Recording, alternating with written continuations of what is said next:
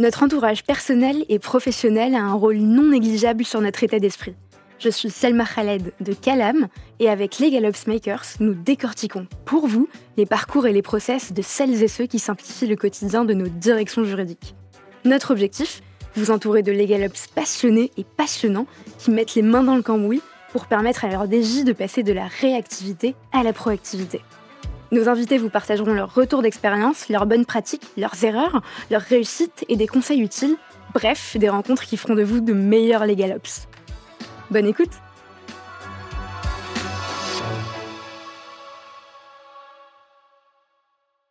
Bonjour Sébastien. Bonjour Selma. Comment ça va? Mieux serait à peine supportable. je suis très contente de te recevoir sur ce podcast. Euh, Merci, c'est un Sébastien. C'est un peu mon grand retour euh, devant un micro euh, après plusieurs mois sans podcast. Et je te disais, je t'expliquais ça avant d'enregistrer, j'ai animé pendant un an et demi un podcast dans lequel je recevais chaque semaine des juristes d'entreprise. Mhm. Donc là, on passe de juriste d'entreprise à une autre fonction qui est la fonction de Legal Ops, qui, reste dans le même département, mais qui est une fonction différente. Et puis chaque semaine, je recevais ces personnes qui me partageaient leur parcours, leurs challenges, euh, leurs ambitions, les coulisses de leur métier. Euh, et je suis très contente voilà, de m'y remettre à nouveau et de découvrir de nouvelles personnes, un nouveau métier oui, un nouveau métier, Qui existe depuis quand même quelques années, mais pour moi, donc un, nouveau métier. Mm. Et ce qui est génial avec ce format, tu me diras si tu penses la même chose, que ce soit pour l'auditeur ou pour l'animateur, c'est l'opportunité justement de rencontrer de nouvelles personnes euh, qu'on a envie d'apprendre à, connaître. Et moi, je, je, sais que quand je t'ai eu au téléphone pour la première fois, je me suis dit, c'est top, j'ai repéré le bon profil. j'ai envie d'apprendre à connaître Sébastien H, qui, qui a l'air passionné. Et c'est aussi l'occasion d'apprendre de nouvelles choses et d'en sortir grandi d'épisode en épisode. Euh, ce que je te propose dans un premier temps, c'est de te présenter de la manière dont tu le souhaites, qui tu es, d'où tu viens, qui est Sébastien H, qu'est-ce qui te passionne, voilà, qui es-tu Alors moi j'ai 43 ans, donc je suis plus tout jeune, je suis... j'ai un petit peu de parcours, j'ai commencé à travailler à l'âge de 20 ans, donc du coup j'ai 23 ans d'expérience. euh, et j'ai un parcours un peu atypique parce que j'ai grandi, j'ai été élevé dans une ferme dans l'abri en Seine-et-Marne. Et petit, je me suis dit, j'ai envie plus tard de vivre à la ville, d'aller à Paris et de et, d'accomplir des choses. J'avais envie d'accomplir des choses. Et euh, ce qui m'a animé et ce qui m'anime encore euh, tout au long de ma vie, c'est surtout euh, l'humain. J'adore les rencontres, donc du coup, le, ce podcast est une opportunité. Et puis j'aime bien les challenges, du coup. J'aime bien vivre mes rêves, on en parlait tout à l'heure, mhm. et pas me contenter de rêver. Ce que je fais dans la vie, ce qui me passionne, euh, bah, mon métier déjà. Mon métier, je suis vraiment, vraiment passionné par mon métier. J'espère que je vais pouvoir euh, partager cette passion euh, pendant le podcast. Et puis, puis rencontrer mes amis. J'aime bien faire la fête. Je fais beaucoup la fête aussi. Tu, vivais à la ferme, tu as grandi à la ferme en Seine-et-Marne. Quand est-ce que tu arrives à, Paris? À Paris, je suis arrivé à l'âge de. alors, j'étais après, j'étais à Meaux, donc en Seine-et-Marne. J'ai fait, j'ai fait un BTS de commerce international. Après, je suis parti un petit peu aux États-Unis et j'ai euh, et j'ai commencé vers 20 ans, 20 ans à peu près, une vingtaine d'années. Je suis arrivé à Paris. Mais avant l'âge de mes 15 ans, je pense que j'avais pas mis les pieds à Paris. Hein. Et tu te souviens du, Sébastien de, à 20 ans qui, euh, qui débarque à Paris euh? Ah bah impressionné, super impressionné parce que ça a beau être à une heure de Paris, hein, la Seine-et-Marne, enfin l'endroit où je vivais, il y avait 1200 habitants à tout casser. Et euh, bah là, la grande ville, euh, plein de magasins, euh, on n'est pas obligé de prendre la voiture pour aller à la boulangerie. c'est voilà, c'est impressionnant, impressionnant. Alors, on sort un peu du cadre les galops, mais ça m'intéresse quand même de, poser ce genre de questions et tu me mhm. diras si tu veux y répondre ou pas. Mais quelle était la profession de tes parents? Agriculteur. Ok. Oui, agriculteur. Donc, du coup, voilà, j'ai des valeurs assez terriennes, on va dire, terriennes, humaines, voilà. et de travail aussi. Je me souviens encore du matin avant d'aller à l'école, je sortais les vaches euh, dans les champs avec mon grand-père et le soir je les ramenais. Donc euh, j'ai la chance d'avoir vécu ça. De, bonnes racines. On passe à, une autre question, mais qui est assez basique, mais, mais très importante, euh, puisque je, constate depuis, depuis maintenant quelques mois que, que, je travaille chez Calam que tout le monde n'a pas la même définition des legal operations. Donc, d'une entreprise à une autre, c'est pas pratiqué de la même manière, c'est pas le même scope. Toi, Sébastien, quelle est ta définition des legal Alors, operations? La définition selon moi, mais euh, dans laquelle j'ai dans laquelle j'ai vécu, c'est c'est en fait euh, gérer une entreprise, hein, qui est le département juridique, alors une petite ou une très grande entreprise, et euh, amener cette fonction vers l'excellence opérationnelle. Donc l'excellence opérationnelle, pour moi, en utilisant quatre grands prismes l'organisation, la dimension humaine, avec les ressources, qu'elles soient internes ou externes au département pour qu'un département puisse fonctionner. Toute la partie finance, budgétaire aussi, qui est importante. S'assurer qu'il y ait des retours sur investissement, notamment. Euh, un sujet dont on parlera. Un sujet dont on parlera probablement tout à l'heure. Euh, les process, hein, mettre en place des process pour qu'ils soient limpides, hein, en sachant que l'expertise juridique c'est voilà, matière complexe, hein, comme beaucoup d'expertise, mais euh, c'est pas forcément facile de rendre, de simplifier, d'optimiser les process, et après de mettre en place des outils, des outils adéquats sur la digitalisation et aussi anticiper bah, l'intelligence artificielle notamment, plein de choses, mais, mais ne pas mettre des outils pour mettre des outils. Mhm. Oui. Voilà. Donc, penser d'abord à, son besoin euh, Absolument. avant de, passer à l'attaque. Et puis une dimension humaine qui est aussi. Euh, mmh. ouais, je l'ai passé en premier. Ouais. Assez importante. Si on revient à ton parcours, Sébastien, euh, on, en parlait par téléphone, tu as un parcours assez atypique et pour, pour plusieurs raisons. On en parlera encore une fois au fur et à mesure de l'épisode. Mais tu, me disais pendant notre premier échange, dis-moi si je me trompe, mais que tu te prédestinais à une carrière de, de musicien. Oui, c'est ce que je voulais faire. J'ai fait le conservatoire quand j'étais plus jeune. C'était un rêve et je me suis dit, on peut pas forcément vivre de sa passion. Euh, c'est bien d'être doué, mais il faut aussi euh, des relations dans le, dans, le, dans le, monde musical, dans le monde artistique. C'est aussi important, surtout dans la musique classique. Donc du coup, j'ai fait en parallèle un, BTS de commerce international pour, euh, pour pouvoir me diriger vers d'autres vers d'autres horizons. Et justement, tu, si on revient au début de ta carrière, euh, tu débutes ta carrière dans les années 2000 euh, mhm. en tant que Consulting and Training Manager chez CPA Global, qui est aujourd'hui devenu Clarivate, si je ne mhm. dis pas de bêtises. C'est une suite de, solutions tech autour de la propriété intellectuelle. On parlait d'immatériel tout à l'heure et de la production de, connaissances euh, scientifiques. Tu nous expliqueras peut-être un peu plus en détail ce que c'est. le début des années 2000 a été marqué évidemment par de nombreuses euh, innovations qu'on appelait à l'époque les, les, NTIC, euh, les nouvelles technologies d'information et de la communication, mais pas que, euh, puisque tu en as été témoin et tu avais pour client Aventis, L'Oréal, General Motors ou encore Schlumberger. Est-ce que tu te souviens du jeune Sébastien H et de ses premiers jours, notamment chez, CPA Alors, j'ai commencé, euh, commencé chez CPA, qui s'appelait à l'époque Memotech, qui était en fait une suite effectivement de logiciels pour euh, gérer la propriété intellectuelle, les marques et les brevets. Là, c'était mon entrée dans le droit, finalement, dans le domaine du droit. Euh, c'était en 2000, ouais, en 2000. Et, euh, et du coup, euh, bah, j'ai appris sur le terrain, j'ai eu beaucoup de formations, INPI aussi. Et en fait, mon rôle était, euh, avant d'expliquer comment j'étais, mon rôle c'était d'abord de former les ingénieurs brevets notamment et tout, tout, tout, ce qui était opération IP, qui sont quand même des grosses équipes, sur une base de données, mais aussi adapter cette base de données et voir qui, quels étaient les rôles et responsabilités des équipes au sein, au, au, sein, de, au sein des départements euh, patentes et trademark. Et euh, bah là, au début, j'étais tout intimidé parce que c'est la première fois que je m'adressais à une audience euh, en anglais la plupart du temps. La, ouais, la plupart de mes clients étaient euh, en anglais. En France, il y en avait quelques-uns, mais moi, j'étais surtout sur, sur les États-Unis et sur le reste de l'Europe. Donc, bah, impressionné, je parlais beaucoup pour éviter pour éviter parfois qu'on me pose des questions dans un accent que je ne comprenais pas. Très bonne technique. Et puis, euh, bah, j'étais, ouais, j'étais intimidé, j'étais pas forcément sûr de moi. Au début, j'étais introverti, j'étais, c'est-à-dire que j'étais, j'étais plutôt, euh, euh, je me ressourçais plutôt en passant du temps tout seul. Et quand je voyais des gens, je dépensais de l'énergie et j'en prenais pas forcément. Donc, ça, c'était pas facile à gérer, comme à, gérer aussi. C'était, c'était pas naturel. Non, c'était pas naturel. C'était pas naturel, mais mais au fur et à mesure, rencontre après rencontre, bah, j'ai commencé à, à aimer quoi. Donc voilà, et c'était surtout justement rencontrer des équipes de cultures différentes, donc culture, euh, je dirais culturelle en fonction des pays, mais aussi de cultures d'entreprises différentes. Quand on parle tout à l'heure de General Motors, d'Aventis, euh, de Sanofi, mhm. il y a des cultures d'entreprises complètement, complètement différentes. Et ça, c'est assez euh, intéressant. Et, justement, enfin, on, en parlait tout à l'heure, tu as un profil qui n'est pas du tout euh, juridico-juridique. Pas du tout. Euh, tu viens pas du tout d'une formation euh, de fac de droit et, et, aujourd'hui, en tout cas dans, dans, l'environnement, l'écosystème LegalOps français, on, on, voit surtout beaucoup de profils de, d'anciens responsables juridiques, juristes qui sont devenus LegalOps. Tu as un avis sur le sujet, on, en reparlera tout à l'heure.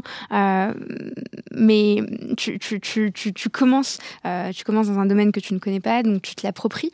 et puis, ce qui est aussi intéressant, c'est que tu as été recruté recruté finalement par, par ton client qui, qui, est Sanofi. Oui, à l'époque, oui. Après, après, je, après j'avais effectivement comme client Aventis. Mhm. Et euh, je me suis, euh, ils m'ont fait une proposition. Là, j'ai été recruté par euh, par eux pour pour être en charge de l'administration brevet à mhm. l'époque en France. Ce qui a été hyper intéressant, c'est que je suis, quand je suis arrivé, il y avait deux cultures différentes à l'époque. J'avais, j'étais sur deux sites. Il y avait HMR, Euch Marion Roussel et Rhône Poulenc, euh, avec deux sites différents, Romainville et, et, Anthony à l'époque, avec deux cultures complètement différentes, complètement opposées. Et c'était intéressant aussi déjà de commencer à voir euh, ces différentes rencontres et euh, voir comment communiquer avec elles et comment comment les aider à communiquer entre elles. Et tu, parlais euh, d'Aventis, Sanofi, effectivement, mhm. euh, on ne l'a pas précisé, mais tu arrives justement un an avant l'acquisition d'Aventis, mhm. qui fera d'Aventis de, euh, au final Sanofi, mhm. le troisième groupe mondial de, la pharma. tu passes dix ans sur ce poste de, Maintenance of Patent Right Manager, si je ne dis pas de bêtises. Oui, voilà, c'est comme ça qu'on a ah. fait évoluer le, terme avant de devenir Global Head of Patent Budget and Cost Management, puis ensuite Associate Chief Operating Officer, donc finalement legal encore différent voilà. Encore différent donc c'est là que tu commences vraiment à toucher au, legal ops évidemment on n'a pas besoin de présenter Sanofi. Euh, c'est une entreprise que tout le monde connaît. C'est un fleuron stratégique français. C'est 100 000 collaborateurs à travers le monde. Un chiffre d'affaires de 37 761 millions d'euros en 2021 quand même hyper important de parler de ces chiffres surtout en ce qui te concerne parce que euh, c'est des chiffres qui sont tout aussi impressionnants euh, côté juridique parce que c'est 750 collaborateurs au sein même de la fonction juridique 350 millions euh, d'euros euh, de budget, puis une équipe LegalOps qui est composée d'une dizaine de personnes à travers le monde. Est-ce que tu peux nous raconter, dans un premier temps, comment euh, se crée cette fonction LegalOps chez, chez Sanofi? Alors d'abord, pour revenir avant, j'étais donc au brevet, à la propriété intellectuelle, et j'avais en charge la gestion des coûts euh, avec mon équipe et la gestion du budget. Euh, donc on avait, j'avais une petite équipe parce qu'avec euh, un gros budget comme ça, on est obligé de savoir où on dépense nos coûts et puis aussi dans, les, dans, les, dans le cadre de collaboration de propriété intellectuelle, on est obligé aussi de refacturer certains, certaines choses. Mhm. Donc du coup, il fallait une maîtrise des coûts et grâce à ça, on a montré qu'il y avait un retour sur investissement parce que déjà en maîtrisant et regardant ses coûts, on voit qu'on peut faire des économies. Donc du coup, il y a, y a déjà eu un, la, directrice juridique, le général counsel de l'époque, euh, Karen Linehan, euh, avait déjà, on avait déjà montré qu'il y avait un retour sur investissement. Au-delà de ça, elle est américaine. Mm-hmm.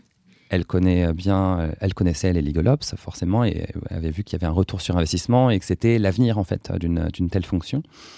Euh, notamment qui était déjà pas mal, pas mal euh, installée dans les cabinets d'avocats. Donc elle a été un peu précurseur et elle a nommé un Chief Operating Officer, donc un, donc un Head of Legal Operation, Louis Pajba. Ils m'ont proposé d'être euh, associate et au début j'étais tout seul avec, ce, chief ce Chief Operating Officer et on a commencé à, se dire bah, il y a plein de, choses à faire et on ne peut pas s'occuper des quatre prismes dont je parlais tout à l'heure, humain, finance, process et tools d'une seule main parce que euh, les chiffres dont tu parlais tout à l'heure, 750 euh, personnes, il faut les gérer. Et donc du coup, euh, du coup au début on a on, a fait une roadmap, on a on, a fait on a dessiné un peu notre stratégie et, et très vite bah on a on, a embauché des personnes. Alors il y a des personnes aussi qui m'ont rejoint. Moi j'ai eu la chance d'avoir mon équipe des patins qui m'a rejoint euh, de façon à, pouvoir euh, gérer euh, le budget et la finance. Et après, petit à petit, bah, il y a quelqu'un en charge de la communication, de, est, venu nous voir, communication interne, qui est hyper important, et aussi communication du général conseil en externe. et après, voilà, de fil en aiguille, on est devenu une plus grosse équipe. Euh, ton périmètre était dans un premier temps vraiment lié à la gestion des, coûts, à la gestion financière mhm. euh, sur le département juridique et, au fur et à mesure vous avez recruté différents types de profils qui venaient compléter la... Voilà, absolument. Et moi j'ai toujours été spécialisé sur la gestion du budget et l'organisation, donc le workforce planning. Mhm. J'ai travaillé beaucoup avec la RH, avec l'IT aussi. C'est vraiment un travail d'équipe. Hein. Pour, pour, le coup, le crédit est vraiment à toute l'équipe. J'ai rencontré, on avait des business partners euh, dédiés, dédiés à la fonction juridique, donc en RH, en finance, avec un contrôle euh, contrôle de gestion, euh, digital IT business partner.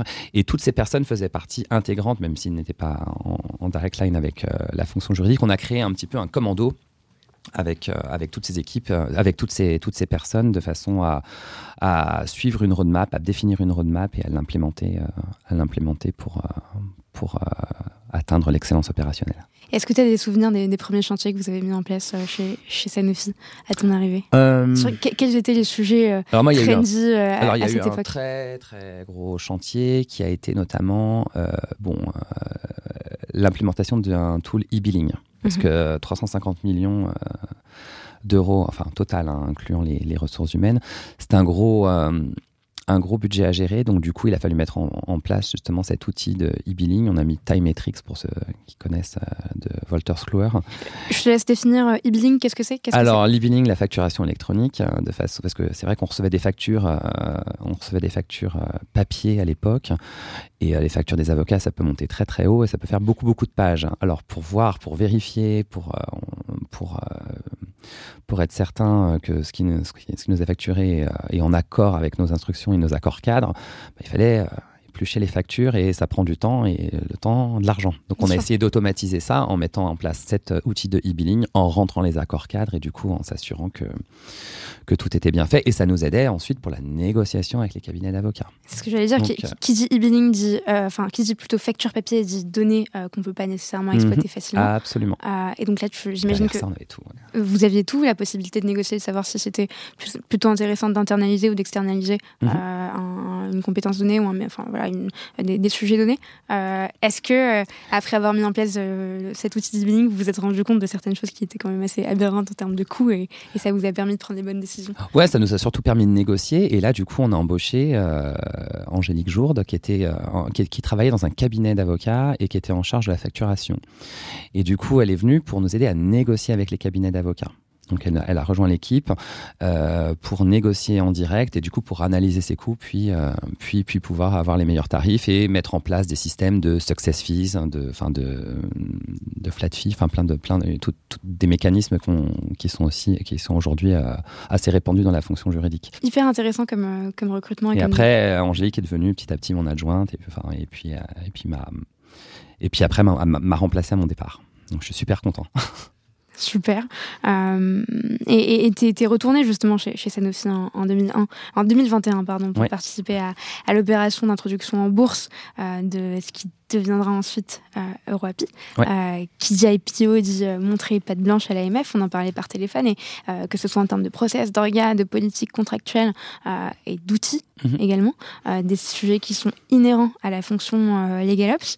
Est-ce que tu peux nous raconter les, les coulisses d'une telle opération d'un point de vue Ops? Alors moi j'ai donc j'ai participé. Donc à l'époque j'ai il y a Claire Baudouin qui était General Counsel de de, de Roapi qui qui qui, qui m'a dit ah, ça serait cool qu'on que tu viennes. Parce que moi j'avais une expérience Sanofi je connaissais les process les outils tout ce qui était euh, tout ce qui avait été mis en place à l'époque euh, à la direction juridique, euh, mais qui était adapté à la grosse machine Sanofi. tout à l'heure, tu disais plus de 100 000 collaborateurs, des budgets, un, gros budget, donc pas mal de choses qui étaient de process qui étaient industrialisés, en allant vers une, boîte beaucoup plus petite. du coup, avec un business model complètement différent et pas les mêmes ressources. Mmh donc en fait, il a fallu qu'on copie et colle les process, mais en les adaptant au business model. Et ça, ça a été super, euh, super intéressant de mettre en place ces outils, ces process, euh, et aussi de monter l'organisation. On a, on a aussi fait une organisation euh, cible, en sachant qu'au début, bah, il y avait très peu d'effectifs qui étaient prévus, prévus au budget pour monter ce nouveau département. Et puis, bah, en montrant des cas, on a fait, on a montré retour sur investissement. si tu, si externalises, là, business, voilà, business case, j'externalise, ça coûte tant, j'internalise, ça coûte tant. Si l'activité est pérenne, bah, CDI. Très clair. du coup, on a petit à petit, euh, petit à petit monté l'équipe et aujourd'hui, on est, on va, ouais, on est une quinzaine. Ok. Et, justement, on était trois début. Je me permets d'insister sur, sur, le, mhm. la partie euh, IPO euh, en, amont. Euh, c'est quoi la, la, checklist Il n'y a pas une checklist magique, j'imagine, mais c'est quoi les, coulisses de l'IPO pour le Legal Ops? Alors, il faut déjà bah, mettre en place. Tu, mets en place les process. En fait, tu mets à disposition donc à disposition des, des, investisseurs tous les documents nécessaires pour montrer que ton, ton, ton département va va rouler. Donc il y a déjà ça. Donc euh, tous les process, la politique, la, la, la, contract policy, euh, la, euh, tout ce qui est compliance aussi, être certain que toutes les tous les employés vont être formés pour l'éthique et l'intégrité des affaires en compliance, voilà, pour, pour, les sensibiliser. Il y a toute la gestion des litiges et il y a aussi la base de données contrats, être certain que tous nos contrats, on va être capable de les, de les retrouver, de les retrouver et, et de les gérer au quotidien. Il faut, il faut qu'on montre qu'on va être fonctionnel. Voilà, en gros, c'est ça. Et, quand tu étais justement euh, à cette époque euh, au sein de cette structure, est-ce que tout ça a été fait ou est-ce que tu as dû. Euh, non, non, non, on a, non, non, on a travaillé pour le faire. On a mhm. encore, encore une fois copié-collé et aussi faire, travailler à la séparation des contrats, donc c'est-à-dire entre Sanofi et EuroAPI. Donc être certain que tous les contrats, enfin que sur le périmètre donné, les contrats soient transférés. Mhm d'une entité à une autre aussi. Donc ça, c'est aussi bien les contrats commerciaux que les contrats, les contrats de vente. Donc là, du coup, il fallait d'achat, pardon. Donc du coup, il fallait aussi euh, s'assurer, euh, être un peu chef d'orchestre avec toutes les fonctions. Et donc en janvier 2021, je rejoins EuroAPI euh, en tant que Head of Legal Operations. EuroAPI, on le disait, qui est issu de la scission avec Sanofi et qui a pour ambition de devenir le numéro 1 des principes actifs euh, entrant dans la fabrication de petites molécules et le, numéro 2 euh, du marché mondial des, API. Euh, pendant notre, premier échange, tu as eu une phrase assez peu commune justement pour, pour être soulignée où tu me disais on a eu la chance de partir de zéro, ce qui nous a permis de bâtir les choses correctement. Est-ce que tu pourrais nous, en dire plus sur ton rôle, ton scope à ton arrivée chez, chez EuroAPI Alors avec le General Counsel de l'époque, euh, Claire. On a eu la chance au début d'avoir une petite équipe et de pouvoir construire cette équipe. Et cette équipe, ce qui a été important pour nous, c'est pas non, non, seulement de se focaliser sur l'expertise, les diplômes de droit, tout le monde en a, mais c'est surtout de se focaliser aussi sur les soft skills. Nous, on voulait vraiment créer un commando avec des personnes qui avaient une expertise, mais en même temps qui était agile et qui n'allait pas rechigner à la tâche quand on allait leur demander de, de, travailler sur un autre périmètre. Et ça, on a eu cette chance de pouvoir construire cette, cette équipe petit à petit. Alors, ça a été long, hein, ça n'a pas été simple. Déjà, un, dans un premier temps, il fallait montrer la valeur ajoutée d'embaucher quelqu'un mhm. sur les différents périmètres. Et donc, je dirais, voilà, je parle d'abord de l'équipe et après aussi, là, je parle de people, mais aussi, on a eu la chance de, sur les process, bah, de pouvoir euh, travailler sur du lean, en gros. Euh, voir les process Sanofi, les simplifier au maximum et les rendre le plus agile possible, c'est-à-dire adaptable en fonction de l'évolution de la société. Parce qu'on voilà, donc ça, on a eu cette chance-là. On s'est inspiré, on a, simplifié, on a pris en, considération les ressources limitées aussi qu'on avait et éviter euh, de traiter les exceptions, donc du, les règles du 80-20, enfin plein de, plein de, méthodos de, project management aussi qu'on a, qu'on a, qu'on a appliqué sur ça. Et puis aussi euh, faire toujours un risk assessment, c'est-à-dire que ne pas faire des choses sur lesquelles, euh, sur lesquelles finalement il y a un risque très très limité et pas business critical. Donc, euh, finalement, arrêter de faire certaines choses. Donc finalement un fonctionnement un peu comme, comme dans une startup, ne pas perdre son temps sur des choses qui n'ont pas nécessairement de valeur ajoutée et qui ne sont pas prioritaires.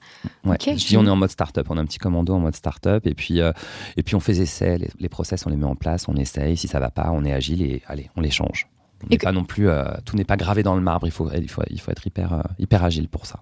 Donc tu arrives et tu es tout seul Alors je suis avec, euh, je suis avec un juriste et puis avec Claire. Donc au début on est trois. Mhm. On est trois et puis, puis après on est, on, évolue, on, embauche euh, un head of compliance, donc pour s'occuper de, voilà, de toute la, toute la compliance, l'éthique et l'intégrité des affaires, un head of IP pour euh, propriété intellectuelle brevet, head of legal corporate, et ça hyper important pour euh, tout ce qui est droit boursier, hein, pour l'IPO, il fallait droit boursier, droit financier, droit des sociétés, tout ça c'était aussi une expertise, une expertise importante et une personne aussi qui fait le rôle de secretary of the board, Amira Kabani voilà, petit à petit, euh, on, prend notre équipe et après, notre, euh, notre directeur actuel, Jim de Jonker, arrive et là, et là du coup, on, on encore une nouvelle impulsion pour développer la direction juridique et l'activité. On entend souvent des, euh, des, directions juridiques euh, euh, dire parfois on a une petite équipe composée de trois personnes, on n'a pas encore besoin de, de, mettre en place une structure legal ops,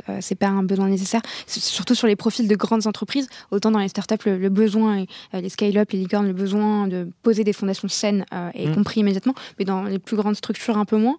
Dans le cas de, de, de, ok, c'est une structure qui vient de, se créer, qui, mais pour autant, qui est issue de Sanofi, qui a un grand groupe. Très surprenant parce que j'ai été dans les premiers embauchés, Legal C'est ça. Bah pourquoi? Parce que parce que project management, parce que process, outils, organisation. C'était, il fallait vraiment mettre les bonnes fondations. Et euh, là, c'est vrai qu'on a eu tout de suite eu, euh, enfin c'est pas moi, mais euh, les, les, Sanofi et Claire Baudouin à l'époque ont tout de suite eu la, la bonne idée de d'embaucher un profil comme ça, parce que pour un juriste qui qui n'est pas forcément spécialisé dans le, dans le project management, c'est pas simple, hein, parce que tout ça, ce sont des projets. Hein. Quand, je, quand je parle de toutes ces, toutes ces, euh, tous ces points, tout est, c'est du project management. Un juriste, il est très bon en expertise, mais il n'est pas forcément formé en project management. Donc, donc, en finance, etc. Donc, finalement, tu, tu, tu, tu seras d'accord avec moi pour dire qu'effectivement, il faut, il faut un, soutien euh, super important de son, de son directeur juridique ou de sa directrice juridique. Et sans ça, euh, c'est compliqué de, de, faire avancer les choses? Ah oui, un legal ops, un legal ops si tu n'as pas le sponsorship de ton, euh, de, de, ton management, je pense que c'est pas hyper facile. Aujourd'hui, voilà, j'avance. Pourquoi? Parce que j'ai le pouvoir de changer les choses et d'influencer la façon dont on travaille et dont on interagit avec les, avec les autres départements. Et comment tu travailles avec ton, ta, directrice juridique? Vous avez des, des échanges réguliers euh, sur... Euh, Mon directeur. Ton directeur, pardon. non, je Comment tu travailles avec ton directeur juridique? Est-ce que trimestre par trimestre, vous euh, décidez des, justement des, des, orientations stratégiques de la direction juridique en fonction de, de ce que prévoit l'entreprise? Comment, comment vous travaillez ensemble? Alors aujourd'hui, il est beaucoup... alors, faut pas, il ne faut pas oublier qu'on est nouveau il y a beaucoup de travail. On est dans le, il, est, à l'Excom, donc très très pris avec le day-to-day business et puis euh, tout l'aspect politique et euh, travail avec l'Excom. Donc aujourd'hui, euh, on est assez autonome. chaque, chacun de ces direct reports est hyper autonome. On travaille déjà en confiance. Alors c'est voilà, pas du tout un management de contrôle, c'est un mm. management de confiance. Donc lui, en, l'occurrence, ne me donne pas forcément des objectifs. C'est moi qui lui propose mes objectifs. Je regarde des roadmaps, je fais d'une benchmark. Mm-hmm. Sur les legal ops aussi, je m'inspire de ce que j'ai déjà fait dans le passé. Et donc c'est moi qui, lui, lui dire bon bah ça serait bien de, euh, de faire euh, de faire ça ça ça de mettre en place telle chose hein, euh, de communiquer de faire des réunions avec les opérationnels parce que je pense qu'ils n'ont pas forcément compris la politique contrat ou les délégations de signature. Il faut les sensibiliser là-dessus. Donc on le fait. Ensuite je travaille avec les juristes je fais des groupes de travaux de travail et puis je et puis et puis voilà quoi. On essaye de on est fort de propositions et on est vraiment dans le dans le management de confiance oui. D'accord, donc euh, mm. tu, es, finalement le, le Legal Up, c'est le bras droit du, du, directeur. Voilà, il me dit le bras gauche. Le bras gauche. Voilà, parce que bras droit, il a Claire Baudouin qui est son général counsel, euh, euh, député général counsel, mhm. et moi il me dit que je suis son, voilà, je suis son, bras, gauche. C'est comme ça qu'il m'appelle. Donc du coup, j'ai une certaine légitimité, mhm. et c'est bien parce que du coup, je peux changer les choses. Je peux voir les priorités du département, je, je vois, euh, j'organise beaucoup le côté opérationnel de l'équipe, au-delà de, du budget, de tout ce qui est ressources humaines, etc. Quand je fais l'interface avec les différents départements euh, des fonctions support. Et ça, j'imagine que ça doit être du pain béni pour les équipes RH qui, euh, qui sont super contentes d'avoir un, relais. Euh... Je sais pas, ou, ou quelqu'un qui est exigeant, j'en sais rien. Mais, euh, oui, oui, un, relais. Et puis je parle surtout, voilà, c'est assez rapide et je pense qu'il voit qu'on est assez, assez proactif, comme pour la finance. Quand on prépare le budget, on fait les provisions, on n'a pas m'expliquer le process de provision, le, le, process des provisions, un budget, etc. C'est des sujets Donc ça, c'est toujours, c'est toujours simple. Et d'ailleurs, les autres fonctions n'ont pas forcément un directeur des opérations. Et ce qui, euh, ouais, ce qui, peut, ce qui peut être un peu plus périlleux du coup pour euh, les différents experts.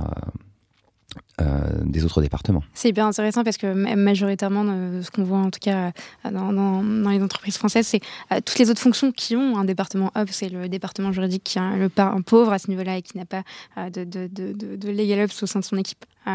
C'est dû à quoi? C'est dû à la culture, euh, à, la, culture d'entreprise? C'est dû à, ton directeur juridique? Comment tu expliques ça?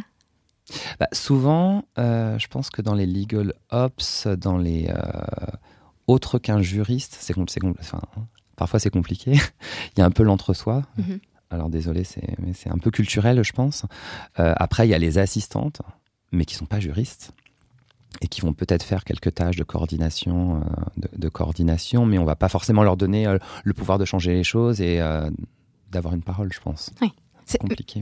Mais c'est ce qu'on et, c'est enfin euh, assistant juridique et enfin et paralégal c'est un est un job et legal ops c'en est un autre euh, et on dit souvent ça avec, euh, mm. avec chez Calem on, voit souvent des offres de de, de paralégal slash legal ops qui sont qui sont publiées. Ça n'a rien à voir, ce qui n'a rien à voir. Alors évidemment une, assistante ou, ou un assistant et un paralégal peuvent aider justement dans un legal ops mm. dans le cadre de ses missions quotidiennes mais c'est une fonction à part entière. Oui d'autant plus que paralegal bon paralegal c'est un vrai titre hein, et du coup il y a le, il y a aussi une expertise juridique que le Legal Ops n'a pas non plus. Bien sûr. Euh, et c'est pas ce qu'on attend dans le Legal Ops. Absolument, absolument. Absolument. Donc il y a un amalgame qui est, qui est vite fait parce que le paralegal, il y a voilà, une formation juridique, il s'y connaît en droit des contrats, en droit des, euh, en droit des sociétés, euh, en propriété intellectuelle, et là il a une vraie expertise. Euh, mais comme un juriste, hein, il ne sait pas forcément faire du project management, il n'a pas forcément une vision business. Mhm. Parce que là tout à l'heure, quand je, je, reparle des trois prismes, hein, people, finance, process et tools, hein, c'est des mhm. choses qu'on a, qui sont assez généralistes pour faire fonctionner une petite entreprise. Mais voilà, il faut encore faut-il, euh, voilà, c'est pas en faisant une c'est pas euh, c'est une vraie expertise aussi, je veux dire. Oui, bien sûr. C'est un expert parmi les experts, le Legal House. Et pendant ce premier échange téléphonique, tu me disais aussi que euh, ton équipe était plutôt avancé euh, et que vous aviez déjà mis en place les fondations de, de, euh, de, Legal au sein de, euh, C'était quoi les chantiers prioritaires en arrivant sur le poste? On, entend en ce moment énormément parler de, du contrat comme étant contrat lifecycle management comme étant un des besoins prioritaires, un des besoins qui revient très régulièrement. C'était quoi chez, chez euh, oui, effectivement, on a eu, euh, on a eu euh, le CLM, mais avant ça, c'est définir la contract policy, ce qui n'a mm. pas été simple. On a, fait, on a fait plusieurs versions de cette contract policy. Après, c'est de communiquer. Et après, c'est de mettre en place un outil mm-hmm qui permettent euh, de, gérer les contrats, euh, donc le contract lifecycle management, euh, le contrat tout au long de sa vie. Donc d'abord, il a vraiment, ce qui a été compliqué, c'est de mettre en place vraiment cette politique contrat. Donc pour ça, moi, j'ai travaillé avec les juristes. On a travaillé aussi avec les opérationnels, avec la finance évidemment, pour mettre en place cette politique contrat du groupe. Ensuite, la déployer, donc la communiquer, la communiquer largement, que ce soit via des réunions, mais aussi on a fait, on a fait un super site intranet en mettant à disposition euh, tous les outils euh, et pour pouvoir comprendre la contract policy. Bon, il y a encore du travail, hein, on peut toujours s'améliorer. C'est un, euh, un, document en, constante évolution. C'est un document en constante évolution. Voilà, alors c'est assez figé, mais comme comme on est très agile voilà, dans, la, dans la nouvelle structure, c'est vrai que Sanofi, je pense que ce serait compliqué de changer une politique comme ça du jour au lendemain chez nous. Bon, on peut quand même se, on va, on va voir, on, retour on fera un retour d'expérience d'ici, d'ici d'ici quelques mois, je pense. Mhm. Et on ne s'interdit pas d'ajuster les choses. Et donc, qui ont réuni autour de la table pour créer une, euh, une contract policy? Bah, D'abord les juristes et moi, qui ne suis pas juriste. Je pense que ça a été intéressant parce que quand, on, quand un juriste va va vouloir euh, écrire une politique contrat, il va s'assurer que chaque mot est à sa place, qu'on puisse pas l'interpréter autrement, mais une, une, une, euh, une procédure, c'est oui, procédure, cherche le mot en anglais, en français. Euh, une procédure, c'est pas c'est pas un contrat. Et il faut que ce soit. Et le but d'une procédure, c'est aussi de la communiquer et qu'elle soit, soit compréhensible par les opérationnels. Et donc, on ait besoin d'un juriste pour interpréter ce que, euh, ce que le juriste a écrit. Donc, du coup, moi, j'étais là pour un peu simplifier les choses et euh, dire euh, le ciel est bleu et de ne pas dire alors il y a le ciel, mais il y a trois oiseaux, il y a le nuage, il y a ça qui est là, etc. Non, c'est le ciel est bleu, basta. donc, voilà, c'était un petit peu mon rôle d'essayer de, de, de, simplifier, de faire court, même si, effectivement, d'un point de vue contractuel, si, d'un point de vue juriste, si on lit les phrases, il y a toujours des exceptions. Et c'est aussi de ne pas rentrer dans les exceptions et dans, les 80-20. Et après, il y a 20% qui peuvent être traités hors policy, hors procédure. Mais voilà, ça a été, je pense que c'était important d'avoir à la fois mon regard, puis évidemment l'input des, des, juristes. Et enfin, après, on travaille avec les opérationnels, on valide, hein, on valide pour que la politique soit, soit en accord avec la stratégie du groupe. Parce que ça, doit, que ça doit correspondre forcément aussi à, leur, à leurs besoins. Euh, Absolument. Et quelle, quelle, forme ça prend une politique contractuelle? Mes questions sont peut-être simplistes, mais ça m'intéresse. Quelle, quelle, forme ça prend? C'est quoi? C'est donc tu parlais d'un intranet, c'est sur un intranet, c'est sur un document PDF Ouais, c'est sur un document PDF qui doit être, euh, qui est sur euh, pour le contrôle interne, qui est sur les, les politiques, les sur le l'outil de qui rassemble toutes les procédures du groupe parce que c'est auditable. Hein. Mhm. Donc les auditeurs doivent, enfin tout doit quand même bien être écrit noir sur blanc et applicable et, et en cas d'audit, il faut être certain que tout soit bien appliqué. Donc c'est un document officiel. Il faut être certain que euh, les actions euh, contractuelles par la suite sont euh, en cohérence avec la politique contractuelle. Absolument. Très clair pour moi. Ok. D'autres chantiers? Et alors après, alors attends, là il y a le document officiel, mais là ce qu'on est en train aussi de mettre en place sur, avec, avec des consultants, c'est aussi un, un petit, une petite animation, alors pas sous PowerPoint, mais sur un autre outil qui s'appelle Geniali. Mhm. Je sais pas si tu connais. Donc sur Geniali, on essaye aussi de faire quelque chose de plus simple avec un arbre de décision hyper simple pour que le business un peu ait une toolbox et puisse déterminer euh, quelle va être la nature de son contrat en fonction de la contract policy, mais en, en ayant des, des questions-réponses euh, des questions-réponses. En fonction d'un arbre de décision dans lequel... Absolument, que j'ai construit et maintenant qui doit être modélisé. Ok. Et, et, ce qu'on peut faire aussi d'ailleurs dans un, dans un logiciel de, gestion de contrat, euh, en préqualifiant la demande en amont et en répondant à des questions, on dit bah, voilà, Absolument. ma situation c'est ça, et donc euh, le document euh, dont je vais avoir besoin ça va être ça, et puis de le générer. Absolument, on peut le faire. Alors nous on a décidé de pas le faire. je reviens un petit peu sur l'outil de contrat. Mhm. L'outil de contrat en fait qui, est, qui a été mis en place. Alors ce qu'on a, ce qu'on a fait, c'est qu'on a, alors, on a choisi un tout autre outil que Sanofi. Euh, un outil moins cher, moins onéreux, parce qu'on n'a pas non plus la même volumétrie et le même enjeu euh, pour gérer des contrats. On a minimisé au maximum le nombre de champs et d'informations qu'on allait remplir. Pourquoi? Parce que chez Sanofi, euh, ils avaient une équipe qui était en charge de, remplir les fiches contrats, mais aujourd'hui, on demande aux opérationnels directement de rentrer les contrats, puisque les opérationnels sont honneurs du contrat. Ils sont propriétaires du contrat, c'est pas le juridique. Donc du coup, on a minimisé, on a une dizaine de champs à remplir seulement.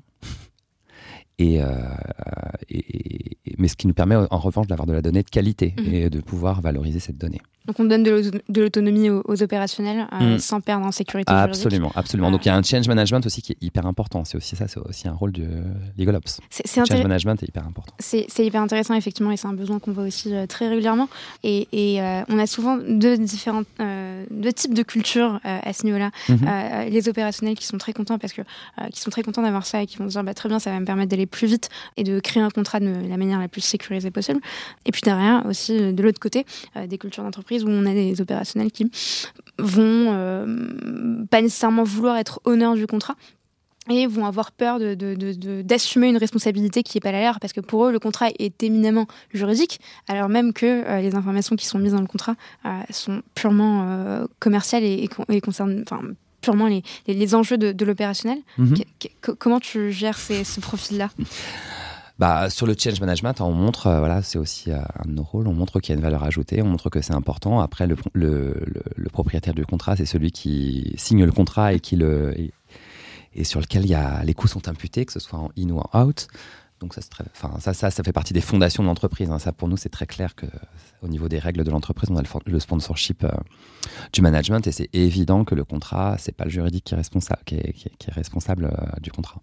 Et, vous, avez, vous, avez, permis justement de libérer le, juridique de, cette tâche de création, génération de documents, de revue mhm. euh, des contrats? Alors si on revoit les contrats, ça dépend. Dans les petits contrats, il y a trois, trois niveaux de contrats. Je ne sais pas si je peux rentrer dans les détails, mais il y, a des contrats, il y a des contrats sur lesquels les opérationnels sont complètement autonomes mais ça c'est souvent dans les groupes. Euh, donc euh, on appelle ça nous des contrats exempts, hein, des contrats avec des niveaux de risque euh, peu, moindres, pardon.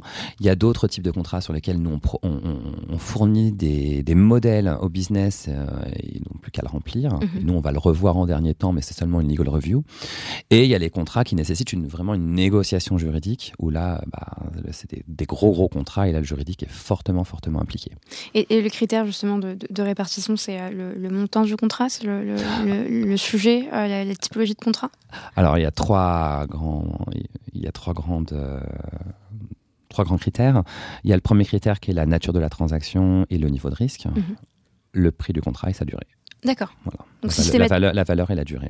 Systématiquement, c'est ces trois critères qui, qui entrent en compte. Absolument. Ok, très clair. Euh, Mais je pense que ouais, ça c'est beaucoup, c'est assez général, hein, je pense, dans les boîtes hein, d'avoir trois types de contrats.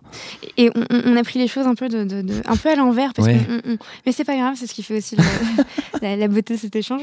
Euh, je, comment, vous y êtes pris justement pour euh, définir euh, votre besoin d'un point de vue euh, CLM, d'un point de vue contractuel, toute, la, phase d'identification de, des besoins d'audit Quel était le besoin prioritaire sur, le CLM pourquoi, pourquoi vous vous êtes dit au sein de la direction juridique de, de on a besoin d'un CLM aujourd'hui?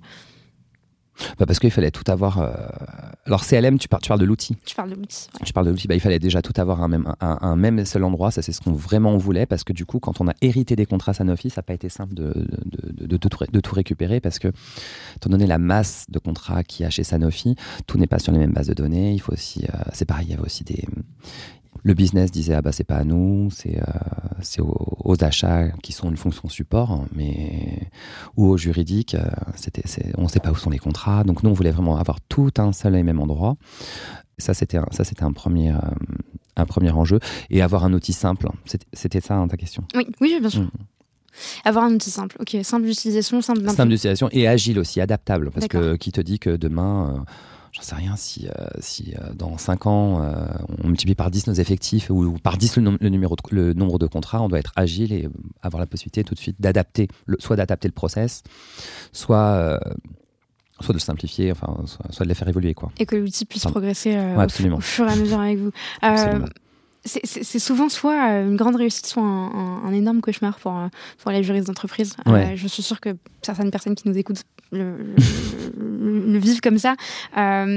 sur l'implémentation d'un CLM, comment, comment on s'organise pour, pour l'implémenter? Une fois qu'on l'a choisi, une fois qu'on a négocié ses, licences, une fois qu'on a signé son contrat de licence, comment on fait?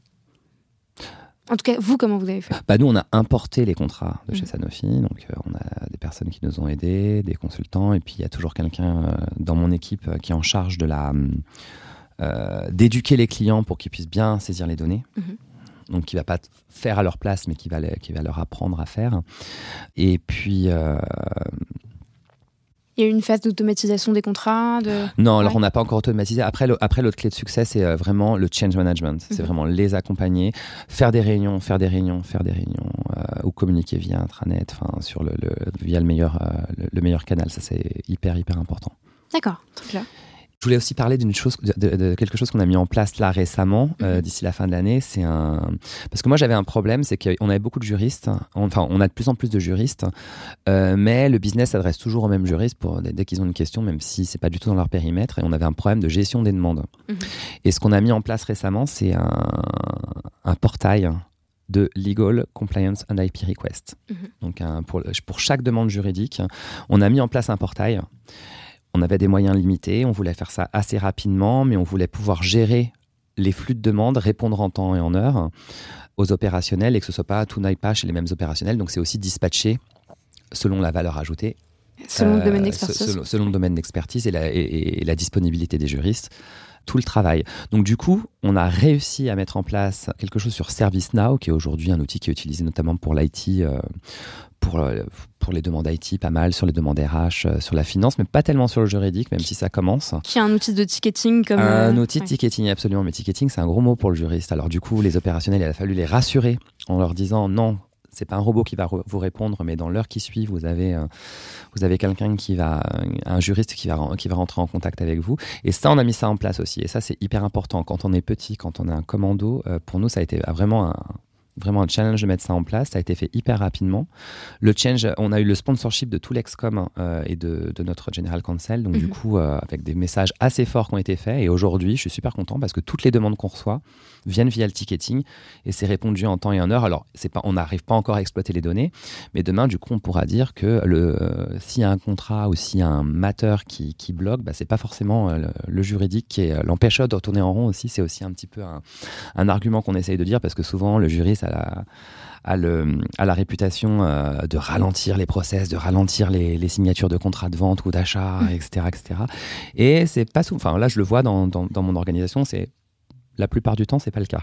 Et donc là, ce sera plus euh, démontré, enfin expliqué au doigt mouillé, mais, mais euh, avec des chiffres qui sont totalement tangibles. Absolument, absolument. Et du coup, à pouvoir aussi voir là où, là où il faut juste retirer la petite graine pour que ça, pour que, pour que ça avance.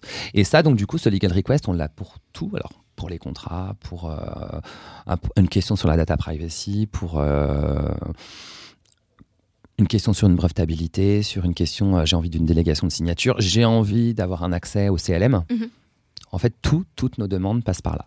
Très bien, et, ça vous permet justement de, euh, enfin, ça vous permettra d'ailleurs euh, de voir quels sont les, besoins de, formation, j'imagine, des, équipes ou les, besoins de, de, recrutement au sein des équipes Absolument, absolument, ça peut aussi permettre ça, ça peut aussi permettre ça, d'équilibrer aussi les, au sein des équipes aussi la, le workload.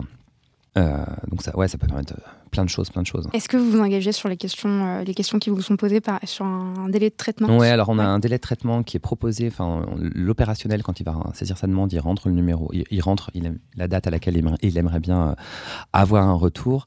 Après, nous, on voit aussi si c'est en accord, si c'est réaliste qu'on ait été impliqué et qu'on ait en main tous les éléments pour pouvoir commencer à commencer sur le sur le cas. Donc du coup, on peut ajuster cette priorité, on le notifie. D'accord. Et donc enfin, cette, euh, cette, deadline. Et qui est cette mm. personne qui euh, c'est l'honneur de, de, la question qui, qui va l'ajuster?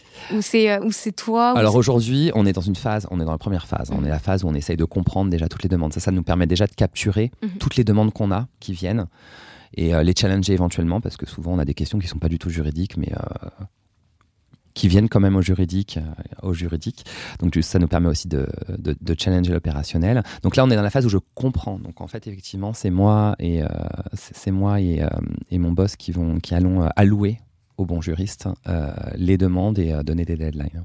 Très clair. Donc mais après, on va automatiser petit à petit. Hein en fonction des demandes au fur et à mesure. Et puis j'imagine que les questions qui, euh, qui sont euh, est, est-ce que je peux, comment je peux avoir un cabis, comment je peux avoir Exactement, les absolument. seront automatisés. absolument. On, A un, très bon exemple et je, pense que tu, seras ravi d'échanger avec elle de la direction juridique de, de Laura Merlin qui a mis ça en place euh, il y a deux ans et demi euh, et qui a participé au prix de l'innovation en management juridique, qui a notamment remporté une mention spéciale du jury et mhm. sur un outil de ticketing.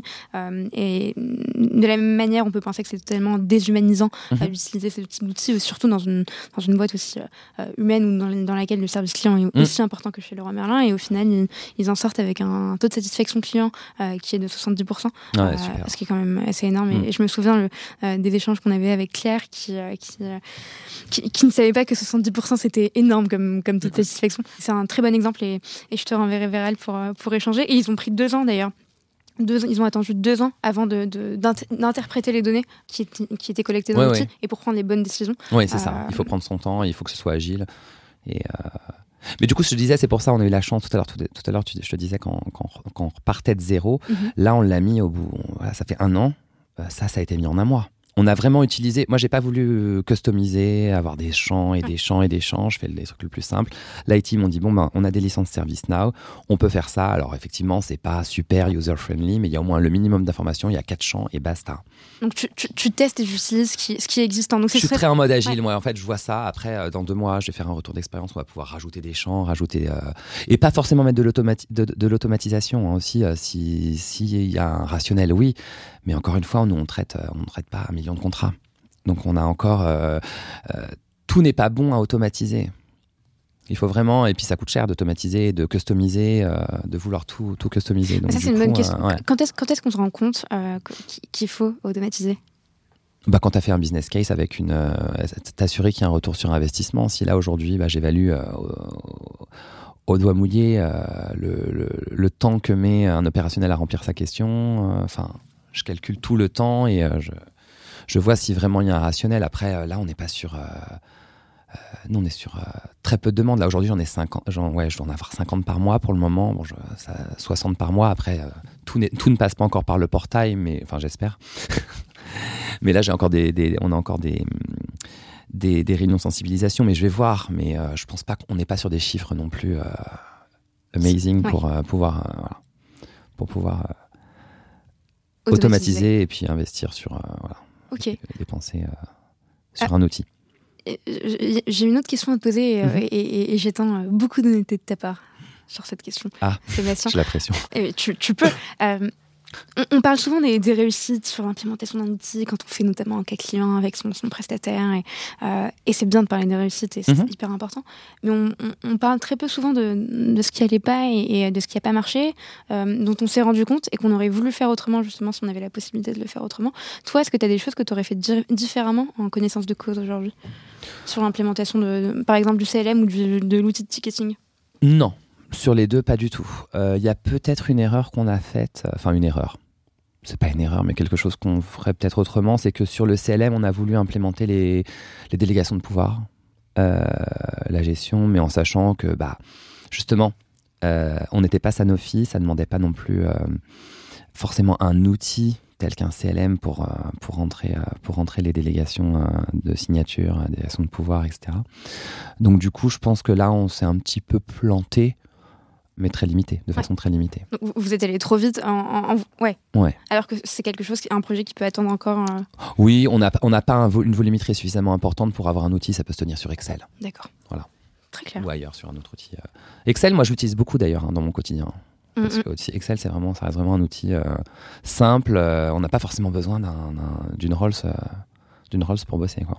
tu partages le, même avis que, que, Lisa, qui, qui, est une de mes collègues chez, chez KLM et qui est Legalops et qui, qui utilise beaucoup Excel et qui passe beaucoup ah de temps notamment à se perfectionner aussi sur Excel. c'est un perfectionnement. Euh, Moi, je fais beaucoup de reports, les rapports d'activité du département sur Excel. Hein. Mm. Ok.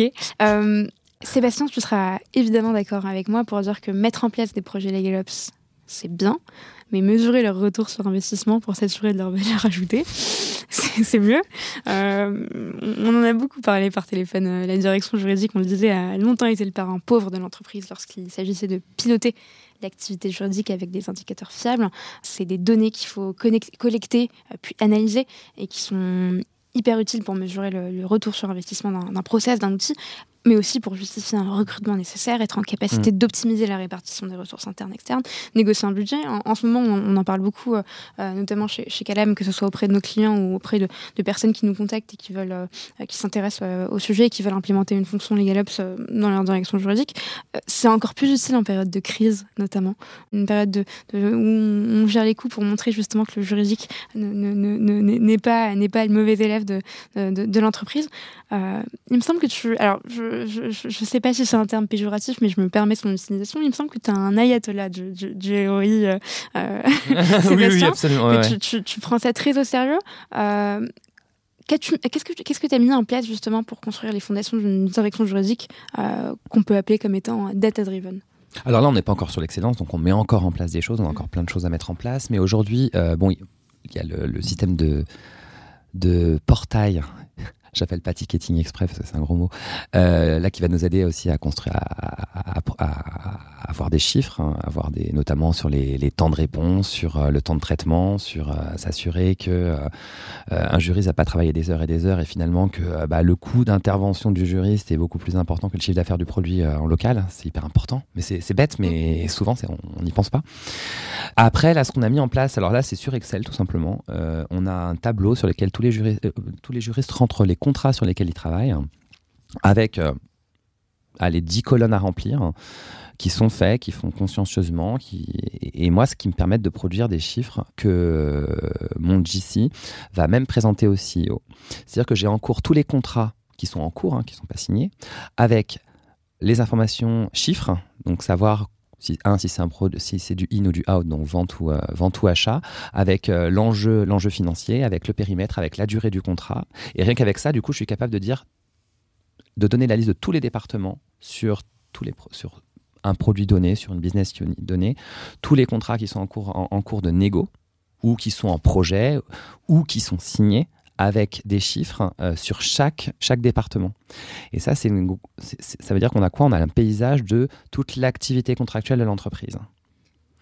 Et ça, c'est du coup, c'est aussi un, avantage d'être parti de zéro et de pouvoir d'avoir aussi un nombre limité de contrats et d'avoir des juristes qui sont aussi agiles et qui vont pas rechigner à remplir un tableau Excel et qui vont bien, qui, comprennent directement la valeur ajoutée, la, valeur ajoutée. Donc euh, voilà, le hard skill et le soft skills aussi. Euh, voilà, eux, quand, quand, ils voient ces chiffres, ils sont ils sont super contents. ils, produisent, ils, produisent, ils produisent le, truc. Parce que les contrats vont pas forcément signer. Il y a des contrats qui sont en projet, mais du coup, ça permet de voir où, où en est le contrat, quel est l'enjeu financier, et du coup, d'avoir euh, des, tas de statistiques, avoir l'aspect, euh, par exemple, on peut faire des.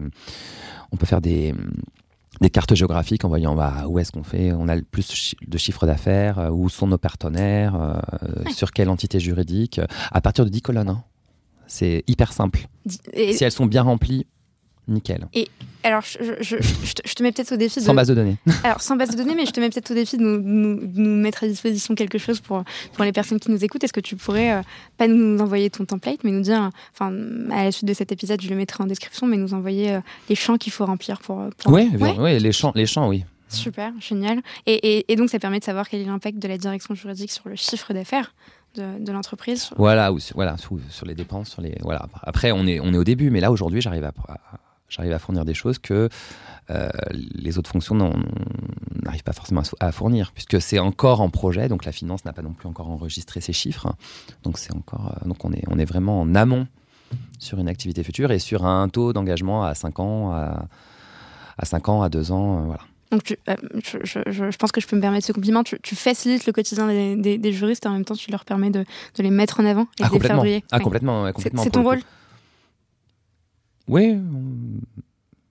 C'est pas une question de piège. Nous, on pense que c'est notre rôle, typiquement. de faire briller, euh, ouais. oui, de, oui, après de, de faire runner le business aussi. Hein. Bien sûr. C'est pas le juriste, c'est pas le juriste qui m'en qui qui m'emploie. Il y a, enfin, désolé, mais business is business. Je suis aussi là pour euh, pour euh, pour faire fonctionner au mieux la, la direction juridique, et, et pour euh, runner le business et pour montrer en même temps aussi euh, qu'un juriste c'est pas seulement un expert, c'est aussi un, il a aussi une vision, euh, une vision euh, sur le business, c'est aussi un homme d'affaires mm -hmm. et on utilise le droit. Le droit est un outil pour faire avancer le business et pas non pas pour empêcher.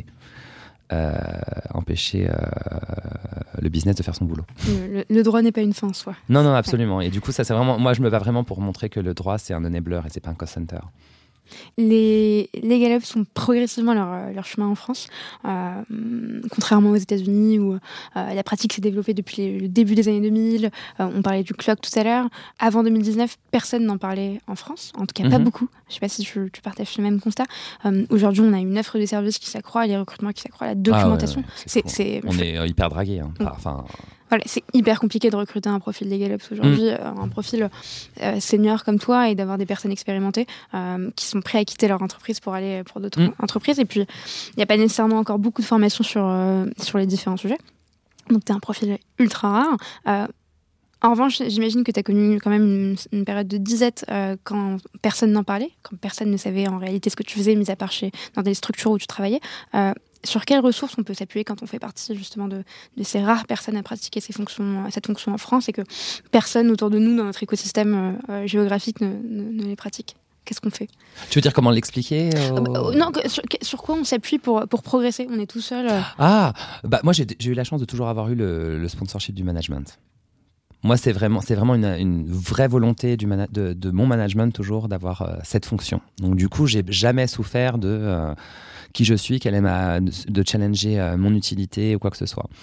Euh, après, je pense que une entreprise, dès que tu montres qu'il y a un retour sur investissement, tout à l'heure, j'en parlais avec le e-billing. Euh, quand tu vois que grâce à la mise en place du e-billing, bah, tu peux, tu peux dire que tu fais, bah, tu vas faire euh, des centaines de, milliers d'euros d'économie euh, parce que rien que parce que tu auras, vu qu'il y a des coûts qui sont pas du tout, qui sont pas du tout nécessaires, nécessaires. Donc, quand tu montres qu'il y a un retour sur investissement comme ça, c'est facile, ouais, c'est facile, ouais.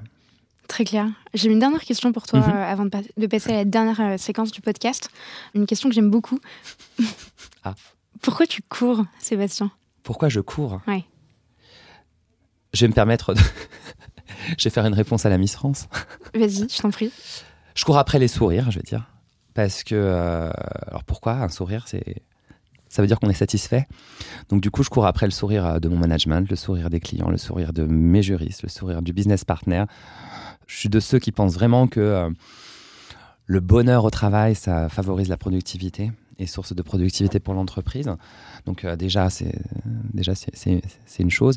Et si mon management aussi est content, c'est pour ça que je parle de sourire. Alors sourire, c'est satisfaction, hein, mais sourire, c'était pour euh, pour le petit, la petite dédicace à, à Miss France. Miss France, très bien.